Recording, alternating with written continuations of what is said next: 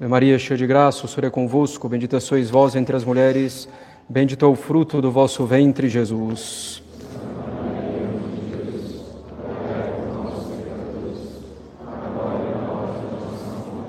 Podem sentar-se. Então, lembremos-nos, qualquer que seja o resultado das eleições de hoje, não pequemos, mas mantenhamos a confiança em Deus que governa todas as coisas e procurando fazer a nossa parte, servindo a Deus, crescendo no amor a Ele, nas virtudes e evitando então todo o pecado, o que só pioraria tudo. Cristo é Rei, caros católicos, das almas e das sociedades. Ele é Rei de nossas almas porque é Deus e nós somos uma mera criatura.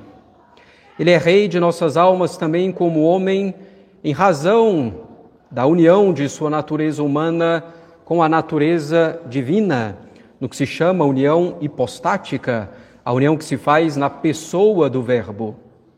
E ele é Rei como homem também por direito de conquista pelo seu sangue derramado na cruz para nos redimir.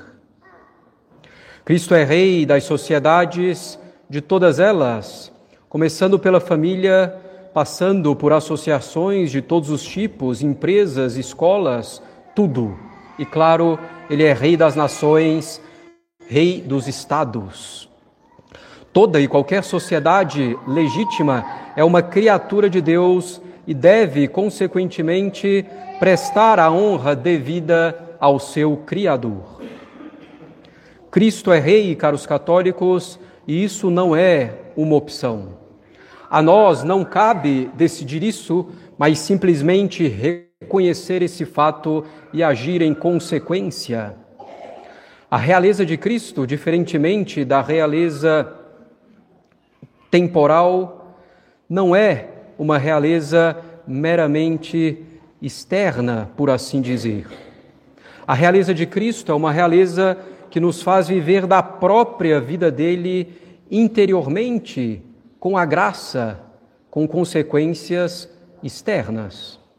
Com efeito, Cristo reinar em nossas almas significa que estamos unidos a Ele pela graça santificante, que nossa inteligência, nossa vontade, nossas emoções, tudo está submetido a Deus e ordenado a Ele com o desenvolvimento das virtudes nas faculdades de nossa alma.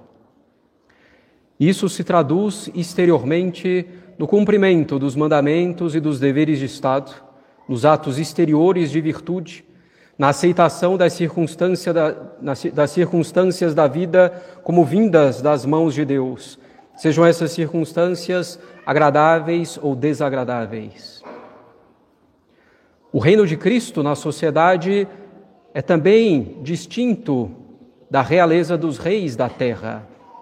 O reinado de Cristo na sociedade, qualquer que seja essa sociedade, faz a sociedade viver também da vida de Cristo pela fé e pela moral católicas, impressas nos princípios mais fundamentais dessa sociedade.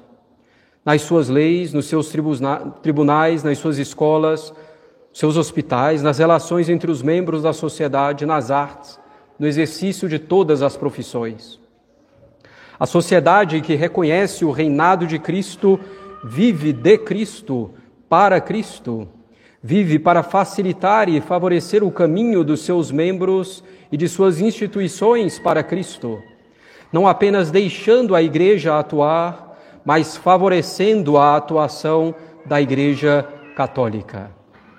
Com efeito, não se trata de um reinado vago de Cristo, pronunciado, mas não vivido em todos os recantos da sociedade. Não se trata de um reinado de Cristo separado de sua igreja. O reinado de Cristo, caros católicos, só pode acontecer com a sua única igreja, a católica apostólica romana. Nós devemos então dar a César o que é de César e a Deus o que é de Deus, mas César, o Estado, também deve dar a Deus o que é de Deus. não está ele isento desse dever. E César, o Estado, deve dar a Deus o que é de Deus, como Deus quer, ou seja, por nosso Senhor Jesus Cristo e pela Igreja Católica Apostólica Romana. Caros católicos, como católicos, buscando sermos bons católicos em nossa miséria, não podemos nos contentar com migalhas dadas a Cristo. Não podemos nos contentar simplesmente com males menores, não podemos nos contentar com a contenção de danos, não podemos nos contentar a sermos simplesmente contra isso ou aquilo. Assim, por exemplo, não podemos nos contentar com o liberalismo diante do comunismo. Não, é preciso realmente tender, buscar o Estado católico, tender a ele.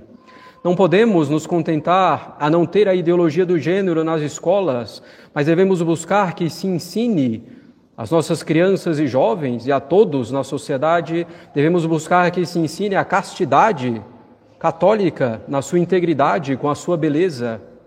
Não podemos nos contentar com uma vaga defesa da família como se ela pudesse subsistir ao lado do divórcio e dos recasamentos, entre aspas, como se a família pudesse subsistir ao lado da esterilização ou contracepção. Mas devemos realmente lutar pelo sacramento do matrimônio com os seus três bens: os filhos, a indissolubilidade, a fidelidade. Não podemos nos contentar com uma liberdade religiosa que a liberdade igual para todas as religiões sem distinção entre a verdadeira, que é a católica, e as falsas. Liberdade religiosa, inclusive, condenada pela Igreja em seu magistério constante. Mas devemos buscar a liberdade da Igreja Católica com todos os direitos que ela tem, por ser a única verdadeira Igreja de Cristo, a única religião verdadeira, a única que nos foi dada por Deus e que não pode estar em pé de igualdade com as falsas religiões, fruto da elaboração do homem ou do demônio. Não podemos nos contentar com a liberdade de expressão também condenada pela igreja, como se pudesse realmente, como se cada um pudesse realmente dizer o que dá na telha. Não pode, devemos buscar a liberdade para a verdade, para proposições legítimas, ainda que possam ser distintas mas legítimas. Não podemos nos contentar com a vaga menor interferência do Estado, mas devemos buscar ter um Estado ancorado, empapado, por assim dizer, ensopado dos princípios católicos. Um Estado que favoreça realmente o bem dos seus súditos, dando-lhes boas condições materiais, educacionais, culturais, fomentando a virtude, coibindo vícios, unido à Igreja. Não podemos nos contentar com o menos pior, caros católicos, devemos buscar o bem. Nas eleições, e sem entrar aqui em detalhes, dizemos que é lícito votar no menos pior, considerando, sobretudo, a vida inocente dos bebês, considerando a família, considerando a liberdade da igreja. Nas, mas não podemos nos satisfazer com o chamado mal menor. Devemos buscar o bem. Alguns dirão, para que se chegar a esse bem, temos que atravessar etapas. Sim, digamos que é a via ordinária, mas nessas etapas, como católicos, não podemos defender erros, afirmando-os, evocando-os como se fossem bens simplesmente. A liberdade religiosa ou a liberdade de expressão, pura e simplesmente, por exemplo. Nas etapas, os erros podem ser tolerados, mas não defendidos, não afirmados. Nosso Senhor diz que os filhos das trevas são mais espertos que os filhos da luz. De fato, são engenhosos, pacientes, perseverantes nos seus propósitos. Não descansam os filhos das trevas. Nós devemos procurar ser espertos, porém, muitas vezes não poderemos utilizar os mesmos métodos dos filhos das trevas, pois alguns são ilícitos o método da mentira, do engano. Nós não podemos violar a nossa consciência afirmando, defendendo erros menos graves do que outros. Além disso, não podemos usar muitas vezes os mesmos métodos porque os princípios são realmente distintos. Assim, por exemplo, não cabe fazer propriamente uma guerra cultural como a base de tudo, a guerra é espiritual. E uma das espertezas dos filhos das trevas é fazer que os filhos da luz adotem os mesmos métodos que os filhos das trevas, quando esses métodos são, na verdade, ilícitos, indevidos ou baseados em falsas premissas, falsos princípios. É uma guerra espiritual, como insistimos constantemente. E grande parte dessa guerra espiritual está no culto prestado a Deus na Santa Missa. Relembremos-nos, caros católicos, a missa tridentina claramente coloca Deus no centro pela posição do sacerdote, voltado para nosso Senhor, pelo latim, que deixa claro que se trata de algo sagrado para Deus, pelo silêncio que nos faz rezar, voltando-nos para Deus, pelos seus gestos e orações, embebidos profundamente no, no, no sobrenatural, nos ensinamentos de Cristo. A missa tridentina nos mostra claramente como ordenar tudo a Deus, como fazer tudo por Ele, como colocar nossa inteligência sob Ele, nossa vontade, nossa língua, nossos ouvidos, nossos olhos, nossas emoções, tudo absolutamente sob Deus. A missa tridentina bem vivida nos mostra como devemos aderir totalmente a Deus, sem nos fabricar uma doutrina, sem nos fabricar uma moral, sem nos fabricar um entendimento do homem e da sociedade. A igreja já nos deu tudo isso. A verdadeira doutrina, a verdadeira moral, o entendimento perfeito, por assim dizer, do homem e da sociedade. A igreja já nos deu tudo isso. Ela mostra como devemos então, diante de Deus, nos esquecer a nós mesmos. É uma guerra espiritual, antes de tudo, caros católicos.